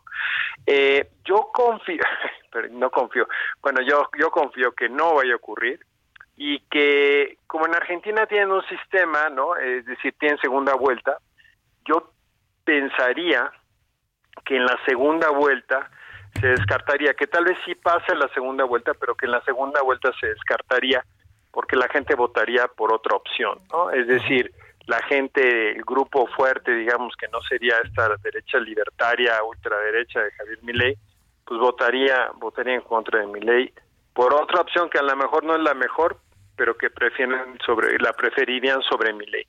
Entonces yo tendería a pensar que no va a ocurrir, ¿no? Vamos, vamos a ver, ¿no? Porque, pues bueno, muchas cosas pueden ocurrir, ¿no? Pero, pero yo tendería a pensar que esto, que, que esto no va a ser, no va a ser así, ¿no? Es lo que yo creo. Por más que gane la primera vuelta. Por más que gane la primera vuelta, porque, bueno, a ver, lo que, bueno, para, para ganarla, como son, son mayorías absolutas, ¿no? Entonces, para ganarla, para ganar, para, para ganar la primera vuelta y no pasar una segunda vuelta, tendría que sacar o el 45% de, la- de los votos, que no creo que lo vaya a hacer, o bien una diferencia entre, de- o el 40% de los votos con una diferencia de, de 10% del segundo, al segundo lugar, que no creo que vaya a ocurrir, porque de hecho, por ejemplo, en ese primer debate que ocurrió el, el domingo, ¿no? Eh, en una encuesta que se hizo, el más o menos la mayoría, bueno, solo el 26%, pero una mayoría piensa que fue Sergio Massa de la Unión por la Patria quien quien ganó el debate, ¿no? Seguido por Milley y luego en un tercer lugar por Patricia Bullrich. Entonces, yo creo que este los porcentajes están bastante cercanos, lo que es Massa, lo que es eh, Milley y lo que es Bullrich están bastante cercanitos. Entonces yo tiendo a pensar que puede ser que hasta los tres pasen a una a una segunda vuelta. Y entonces ahí la pregunta es qué va a ocurrir con Milley, ¿no? Yo creo que te vas eh, tú- la gente va a votar por su segunda opción, aquellos que no no de aquellos que no pasaron que es la izquierda, digamos, y pues que yo pienso que entonces acabarían votando por o por o, pues por un candidato un poco menos menos este radical de derecha, ¿no? Patricia Burrich es una mujer de derecha, pero no es una radical como. Javier Milei, no sé si viste la entrevista que tuvo con Tucker, Car Tucker Car Carlson ahí en X, ¿no? Ahora que ya no es Twitter, ¿no? Sí, sí, sí. y, y- y dijo una serie de cosas que francamente te preocupan, ¿no? Sí, es claro. decir, su, su visión sobre el país y su visión sobre la izquierda es de, de muchísimo, digo, te da muchísimo temor, ¿no? Aunque no seas de izquierda, aunque seas una persona de centro, ¿no? ¿Por qué? Pues porque es un tipo que demuestra que los derechos humanos no le importan, que no es bueno, es, un, es antiaborto y hay en Argentina un movimiento muy fuerte a favor del aborto que apenas lo logró hace, hace poco tiempo. Entonces, yo pensaría que no. Yo pensaría que no. Oye, a ver, Pero sí te asusta. sí, como no. Oye, a ver, para ponerte en apuros ahora, dime, si no es mi ley, a pesar de que mi ley ganara con los condicionantes que tú has planteado, Juan Manuel, esta primera vuelta, te pregunto, ¿qué podría pasar? ¿Quién podría ganar? ¿Qué podría pasar en Argentina? ¿Cómo se estarían dando las cosas? ¿Qué supones, eh? Mira, yo creo que está complicado. Yo creo que Sergio Massa tiene una situación complicada porque es el, además es el ministro de Economía, ¿no? Sí. Entonces tiene tiene estos dos, No hay eh, manera, dos ¿no? No hay manera, ¿no? Entonces veo difícil y que además pues la situación que vive Argentina pues es un poco resultado de no no de estos no nada más de cuatro años de más tiempo pero sí estos cuatro años han contribuido a tener un déficit fiscal brutal a, acabar aceptando las condiciones del Fondo Monetario Internacional. La, historia es siempre no es la historia de siempre. Entonces este entonces no sé creo que tal vez hay, hay Patricia Bullrich, que es más de derecha, pero digamos sí que sí plantea una serie de cosas que a mí me parecen importantes, como la autonomía del Banco Central y algunas otras cosas, pero sin ser tan de derecha como este, como Javier Milei, pues como una opción. Pero eh, acuérdate que, bueno, pues el peronismo es muy fuerte en Argentina. Y finalmente Sergio Massa es parte, digamos, del establishment peronista. Eh, me parece que, que la gente de Cristina Kirchner y de Alberto Fernández y toda la coalición que los apoya, pues apoyarían a Sergio Massa. Entonces vamos a ver, yo creo que vamos a ver cómo, cómo, vamos a ver esta primera vuelta, cómo se da y qué, y qué ocurre. Pero no es una situación nada fácil. Yo creo que bastante complicada. Eh, no he hablado con algunos amigos argentinos y que vienen en México y no quieren casi casi ni saber no de lo que está ocurriendo en Argentina porque es una situación bastante bastante complicada no entonces vamos a ver, la primera vuelta ahora es el, no, es este, el 22 de octubre, no falta mucho, y sí, yo creo que sí irían a una, una segunda, Sí. a una segunda vuelta, ¿no? Entonces, Oye. vamos a ver. ¿Qué- ¿La segunda vuelta cuándo sería? ¿En noviembre? En la segunda vuelta es en noviembre, sí. Sí. Oye, a ver, déjame, Entonces, este, sí, déjame plantearte. Este, 19. ¿Dicen algo los vecinos? Cuando te digo esto, dice algo Brasil, dice algo Chile, Uruguay, dice algo, me refiero porque son países con gobiernos de otra naturaleza de mi ley, ¿no? Claro, lo que yo creo que lo que te dice es que es muy fácil en, en, en un- en una situación de crisis económica y de más alta polarización, pues es muy fácil construir discursos populistas, ya sea de izquierda o derecha, en donde vas a encontrar eh, respuestas fáciles a problemas que son muy complejos, ¿no? Entonces, y uno de estos, por ejemplo, uno de estos elementos y que es interesante es el asunto de los derechos humanos, ¿no? por ejemplo, ¿no? claro, Eh, claro. está esta discusión acerca de si los delincuentes tienen derechos humanos, ¿no? Me parece que eso, yo, yo como profesor de ciencia política, pues es elemental que sí, pero tú pregúntale a la gente y la gente te dice, no, que los, los, los, los, los delincuentes no tienen derechos humanos. Entonces, este, eso me preocupa porque qué tal si te equivocas, ¿no? Para empezar, ¿no? Capaz que tienes a la persona equivocada, entonces le sacaste la verdad de guacanazos, pues porque pues porque de fuerzas te van a sacar cualquier verdad de guacanazos, ¿no? Y pregúntale, pero hoy pregúntale a los mexicanos qué piensan de Bukele. Una gran parte de los mexicanos están a favor de Bukele, Sí, sí, sí. por sí. ejemplo. Sí, sí, sí. sí. Y, y entonces la discusión entonces ya no es en torno a lo que quieres es democracia, lo que no te gusta, lo que quieres es una dictadura, nada más que el color que a ti te guste. Y a mí eso me preocupa mucho, porque hay una tendencia hacia esos hacia esos lugares. Como que México y creo. como que los gobiernos de México y Argentina se tomaron distancia, ¿no? Más bien el presidente para allá o de allá para acá. Pues sí, se tomaban distancias, ¿no? Hubo un momento en como que había como una, una, una, como una gran amistad, pero, pero después viste que, como que vi, ¿no? Que, que Alberto Fernández y, y López Obrador como que tomaron su distancia. Yo no sé si tú sientes, pero mi impresión es que Alberto Fernández está totalmente ausente. Aislado, sí, totalmente, impresionante. totalmente. sí. totalmente ausente, ¿no? Y la y Cristina Fernández de Kirchner, bueno, este siempre en líos, ¿no? Metida siempre en algún tipo de lío, ¿no? Eh, pero pero lo que pasa es que sí creo que tienen una gran capacidad todavía lo- de movilización los peronistas con sindicatos y que seguramente pues los vas a sacar el día de la elección, ¿no? Pues vamos a ver qué ocurre. Pero sí es complicado. No eh, vale la pena, ¿no? De que tus que tu auditorio escuche la entrevista que Tucker Carlson le hizo a Milley para darte cuenta de la quién es? calidad de personaje. No, no, no te echas a correr. ¿no? Bueno, Yo creo que Trump es un fresa, ¿no? Digamos, frente a esto, sí, pues Es sí. increíble, ¿no? Sí, claro, sí, sí, sí. ¿no? Entonces, que a mí me preocupa.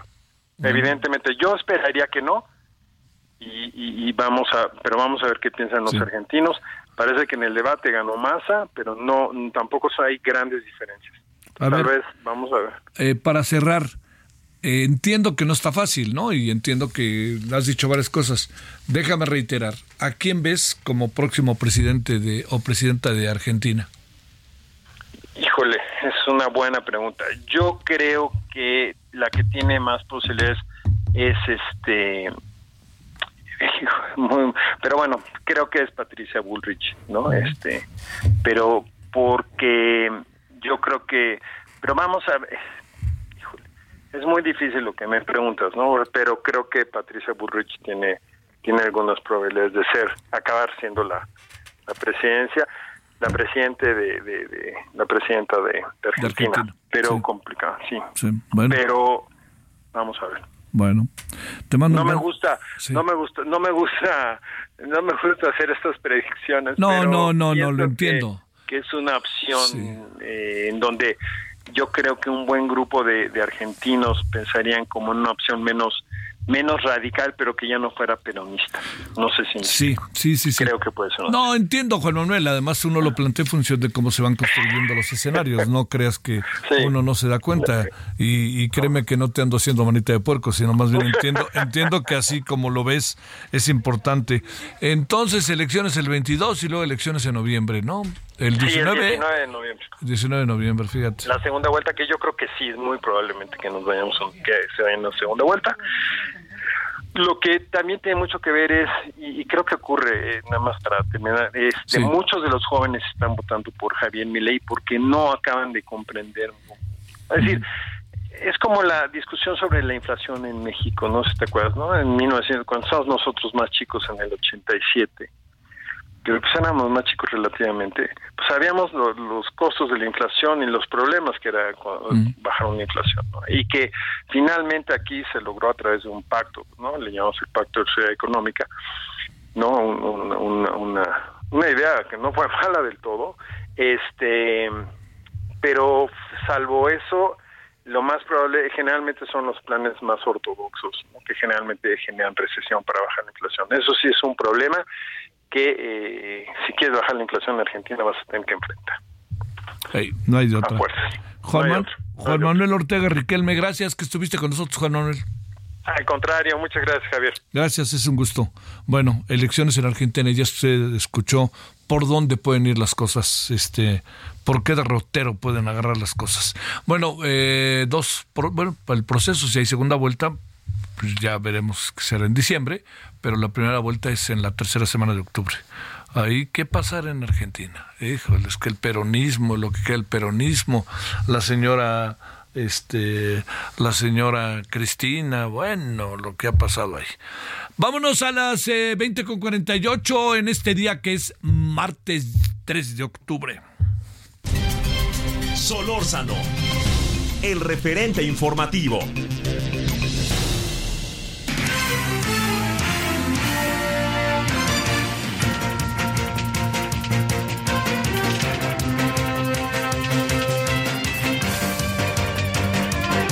Vámonos hasta el Estado de México, Gerardo García, ¿qué hay por allá, mi querido Gerardo? Hola, ¿qué tal? Muy buenas noches, Javier, y también al auditorio. Eh, reportar que por segunda semana el sistema Cuxamala descendió en sus niveles de almacenamiento de agua y la tendencia para la siguiente semana es que siga este decremento, pues a la par eh, se agrava la sequía y también avanza en el Estado de México. El organismo de cuenca de aguas del Valle de México, de Agua, informó que esta última semana ha habido esa nula presencia de lluvias, además incrementó esta aridez extrema. La directora general del organismo, Citlali Peraza Camacho, enfatizó que hay una tendencia a la baja y se proyecta por eso que la siguiente semana, por segunda vez consecutiva, haya ese descenso en el nivel. En el caso de las presas, el bosque registra tendencia a la baja por la estrategia implementada para recuperar eh, la de Valle de Bravo, mientras que la de Villa Victoria también tiene también tiene ese indicador de decremento y Valle de Bravo el, único que presenta un ligero repunte, pero se debe a esta estrategia de estar bombeando agua del bosque. Ya de manera general el sistema Cutzamala está en un 38.8% de su capacidad y un 21.8% de déficit respecto al almacenaje para la misma fecha del 2022. El escenario, Javier y también auditorio, es negativo para la siguiente temporada, para el siguiente año, incluso también las autoridades eh, la nueva administración estatal han reconocido que se enfrentará a una sequía fuerte y han llamado al cuidado del agua. Ese es el escenario que se tiene en el Estado de México sobre eh, la crisis y lo que vendría para el siguiente año. Oye, este, también hay banner Edomex contra goteras, ¿no? Ese otro asunto que tenemos por ahí, Gerardo. Sí, efectivamente, también ese es otro asunto que tiene que ver con, con, con el tema de justicia y es que en el Congreso local precisamente se impulsa una iniciativa que busca que en el Código Penal se reconozca como delito las prácticas de los grupos delincuenciales conocidos como goteras, tras advertir que no solo han causado daños al patrimonio, sino la muerte de eh, mexiquenses y a esto tras su- suministrarles sustancias o medicamentos, como sucedió en este caso el lamentable del empresario Íñigo Arenas en agosto. La iniciativa la presentó el grupo parlamentario de Morena al seno del Pleno de la legislatura local y busca erradicar precisamente esta comisión de otros delitos como son en contra del patrimonio, contra el pleno desarrollo y dignidad de las personas, abuso sexual y también la eh, violencia. Desde tribuna, el diputado local morenista Gerardo Ulloa Pérez alertó que el Código Penal hay un vacío legal, pues el suministro de medicamentos, sustancias activas o cualquier mezcla química o natural que anule la voluntad o que genere a la víctima sumisión no está contemplado como delito y ante eso esta propuesta que ya están planteando y que deberá ser turnada a comisiones para posteriormente hacer su análisis y su posible dictaminación que puede tardar días, semanas o meses. O meses, Pero ahí sí. está el planteamiento. Saludos, Gerardo. Buenas noches. Vámonos con Misael Zavala para ir cerrando. Cuéntanos, Misael. Javier, buenas noches, te saludo, saludo también al auditorio. Pues el Senado de último minuto bajó el dictamen sobre la ley de población en el cual se proponía generar una nueva CURP con fotografía con el argumento de que se le tienen que hacer modificaciones para que logren consensos con todos los grupos parlamentarios. En este caso será la Comisión de Gobernación quien analizará las comisiones, las modificaciones en cuanto a los temas pues de la identidad la fotografía, el reconocimiento digital y también las huellas dactilares, que son algunos puntos que la oposición pues estaba rechazando en ese tema. El senador morenista Eduardo Ramírez dijo que el tema se baja de la agenda y será la próxima semana cuando se discuta en el Pleno del Senado. También te comento, Javier, que el gobierno federal deberá dar a conocer la información de los costos específicos para la construcción de la refinería Olmeca en Dos Bocas, Tabasco, y es que el Instituto Nacional de Transparencia y Acceso a la Información y Protección de Datos Personales sesionó hoy y revocó una respuesta de Petróleos Mexicanos por medio de la cual se argumenta que no cuentan con la información de los costos totales de la construcción de la refinería. Para dicha obra emblemática, el presidente Andrés Manuel López Obrador se estimó un costo de 8 mil millones de dólares, pero a la fecha se continúa con el proceso de construcción y se desconoce el costo real que tendrá para los mexicanos. Entonces el INAI pide a Pemex que dé a conocer los montos totales para la construcción de esta refinería. A ver, ¿qué pasa con el CURP? Sí, a ver qué pasa con el CURP, ya lo veremos la siguiente semana, a ver si se crea este nuevo documento, bueno, este documento modificado que podría ser también, pues, según los morenistas, una identificación oficial con fotografía y también con huella dactilar. ¿Alcanzas a apreciar, Misael, si hay como una especie de visto bueno para el CURP o no, no, no hay todavía como muchos elementos? No hay muchos elementos, eh, Javier, para darle un visto bueno. Es por eso que hoy Morena lo baja. De repente dijeron, bueno, no vamos con este tema porque no hay los consensos. Incluso se habla de que eh, la Secretaría de Gobernación estaría participando en el cabildeo para ver si hay viabilidad o no de este tema. Bueno, gracias, mi querido Misael. Gracias, Javier. Buenas a ver, le cuento, vamos a hablar del feminicidio de Marichuy, el caso Montserrat que adquirió una nueva persona detenida, eh, desapareció en Jalisco, también lo que pasó allí en Guadalupe, Zacatecas, eh, comisionados al gusto, en el caso del INAI, eh, premio Nobel de Medicina, pues se veía venir, ¿no? Que eran los que habían ganado, los que habían sacado la vacuna del COVID. Bueno, aquí juntito le esperamos exactamente en unos cinco minutos. Hasta aquí Solórzano, el referente informativo.